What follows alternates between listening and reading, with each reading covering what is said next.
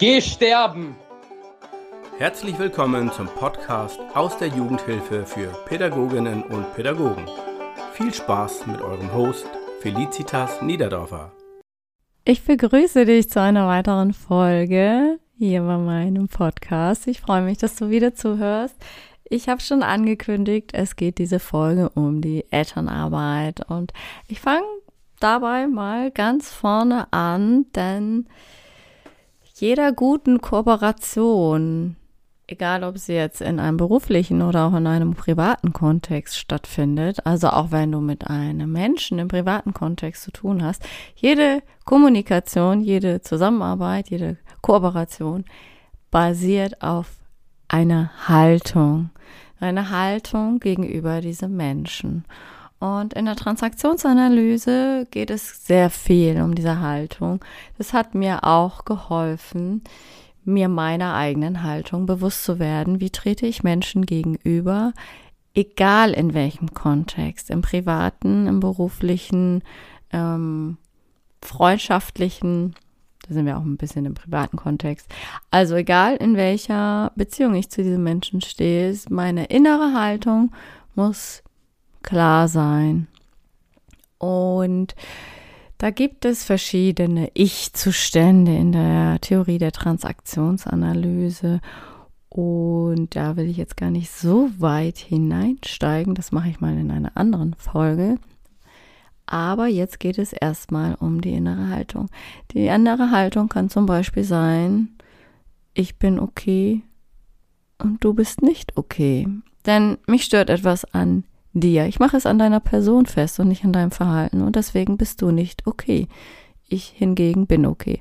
Die innere Haltung kann auch sein, du bist okay, aber ich bin nicht okay. Da liegt natürlich dann auch meist ein sehr geringer Selbstwert dahinter. Man macht sich selber klein, man geht in die Opferrolle. Sein Gegenüber ist okay, aber ich selber bin nicht in Ordnung. Dann gibt es noch die Haltung, ich bin okay und du bist okay. Und das natürlich die Glanzleistung, die Königsdisziplin. Egal, was du zu mir sagst, du bist okay und ich bin okay. Man erkennt die Würde des Menschen an. So, diese Haltung, ich bin okay und du bist okay, solltest du natürlich auch in der Elternarbeit haben und einnehmen. Wie kannst du denn deine Haltung oder diese Haltung transportieren gegenüber Eltern? Denn die Eltern der Kinder in der und der Kinder und Jugendlichen in der stationären Jugendhilfe sind natürlich sehr bunt und viele sind gar nicht so reflektiert und die beschäftigen sich nicht mit inneren Haltungen sie reagieren oft sehr emotional und sehr ungefiltert und das kann dich dann auch mal schnell auf die Palme bringen. Sollte es aber nicht, denn deine Haltung ist ja, die Eltern sind okay und du selbst bist auch okay. Wie kannst du diese Haltung transportieren? Dazu habe ich ein paar Tipps für dich heute hier in dieser Folge, die ich dir jetzt gerne mitgeben mag ein schönes Bild. Ich visualisiere ja immer sehr gern. Ich weiß nicht, ob dir das schon aufgefallen ist. Ich finde Visualisierungen super und spreche gerne in Bildern. Ein Bild, was ich Eltern eigentlich immer mitgegeben habe, ist, wir sitzen im selben Boot. Wenn ich dann das Gefühl hatte, die Eltern sitzen noch nicht drinne, dann formuliere ich auch mal, ich brauche sie mit im Boot. Das ist so ein Satz, der öffnet so viele Türen. Die Eltern sind es meistens nicht gewohnt, dass eine Fachkraft zu ihnen sagt, ich brauche sie mit im Boot. Die Eltern empfinden ja meistens, dass sie in ihrer Erziehungskompetenz gescheitert sind. Es gibt auch Eltern, die sich ganz woanders ansiedeln, aber sehr viele fühlen sich als Versager und als nicht fähig. Die Fachkräfte sind die Profis, das ist mal ganz klar. Wenn dann aber ein Profi daherkommt und sagt, ich brauche sie mit im Boot, da sind sie dann erstmal sehr verwundert, wie ich werde gebraucht, bin ich zu was nutze, kann ich was? Du transportierst mit diesem Satz, ich brauche sie mit im Boot oder wir sitzen auch im selben Boot, die Notwendigkeit, dass auch die Eltern rudern. Und das schafft natürlich auch wieder eine Aktivierung der Selbstverantwortlich oder der Veran Elternverantwortlichkeit. Du kannst deine Haltung, dass die Eltern okay sind, auch noch transportieren mit dem Satz, sie sind der Experte für ihr Kind. Das kannst du gleich zu Beginn machen, nach einer Neuaufnahme. Du lernst die Eltern in, meistens ja in Telefonaten kennen.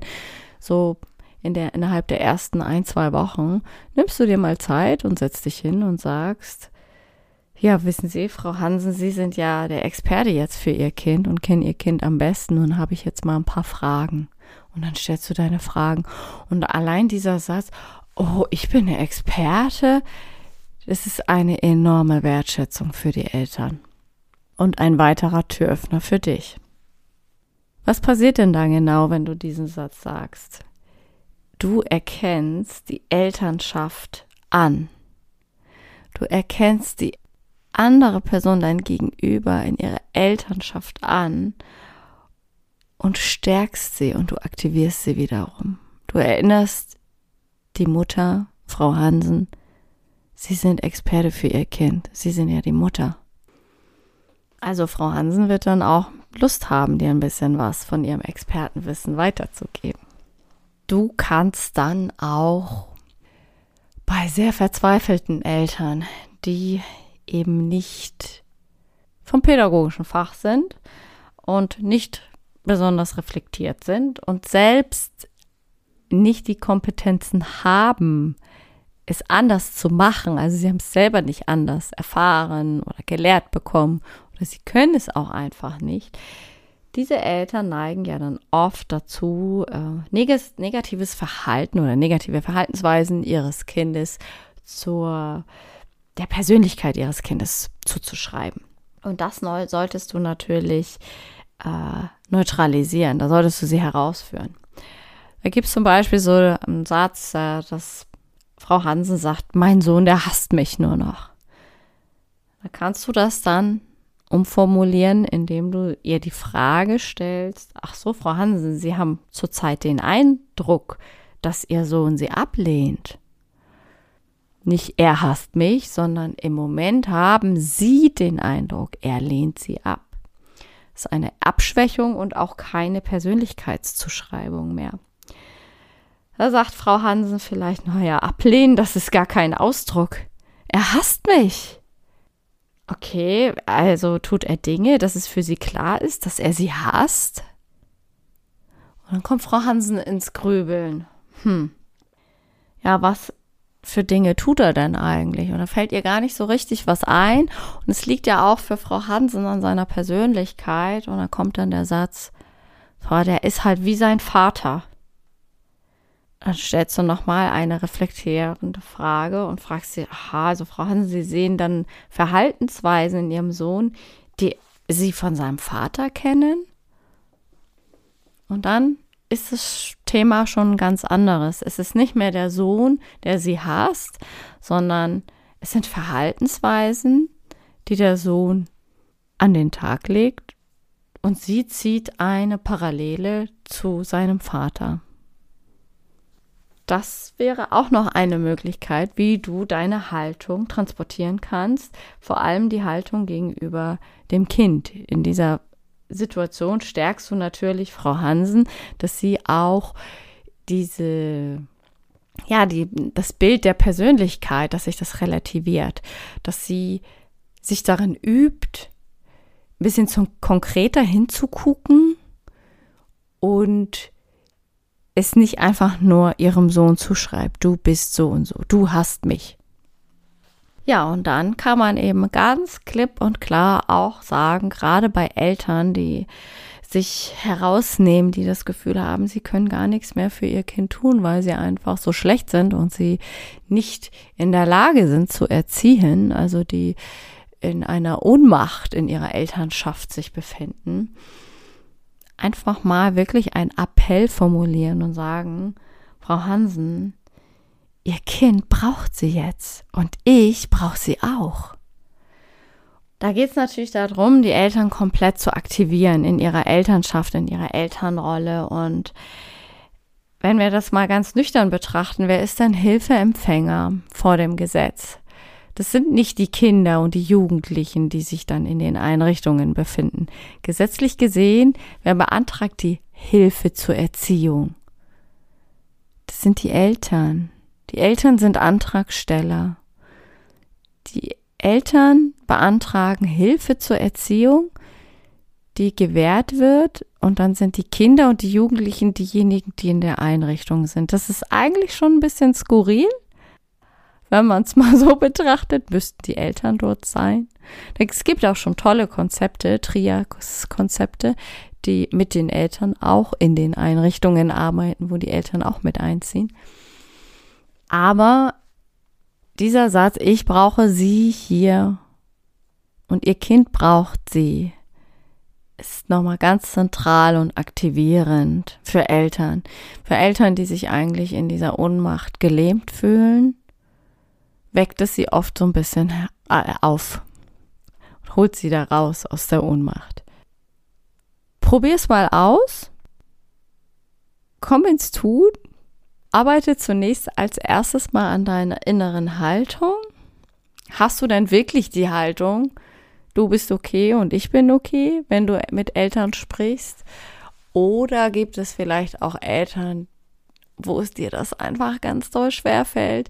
Und es ist auch okay, das hatte ich doch auch schon. Und diese Eltern, diese Personen, diese Menschen haben meistens irgendetwas, was sie bei dir anträgern. Also es liegt auch wiederum gar nicht an deinem Gegenüber, sondern da ist irgendwas bei dir selber. Und dann lohnt es sich dahin zu gucken, damit du das überwindest und das heilen kann und du dann wieder in die professionelle Haltung gehen kannst.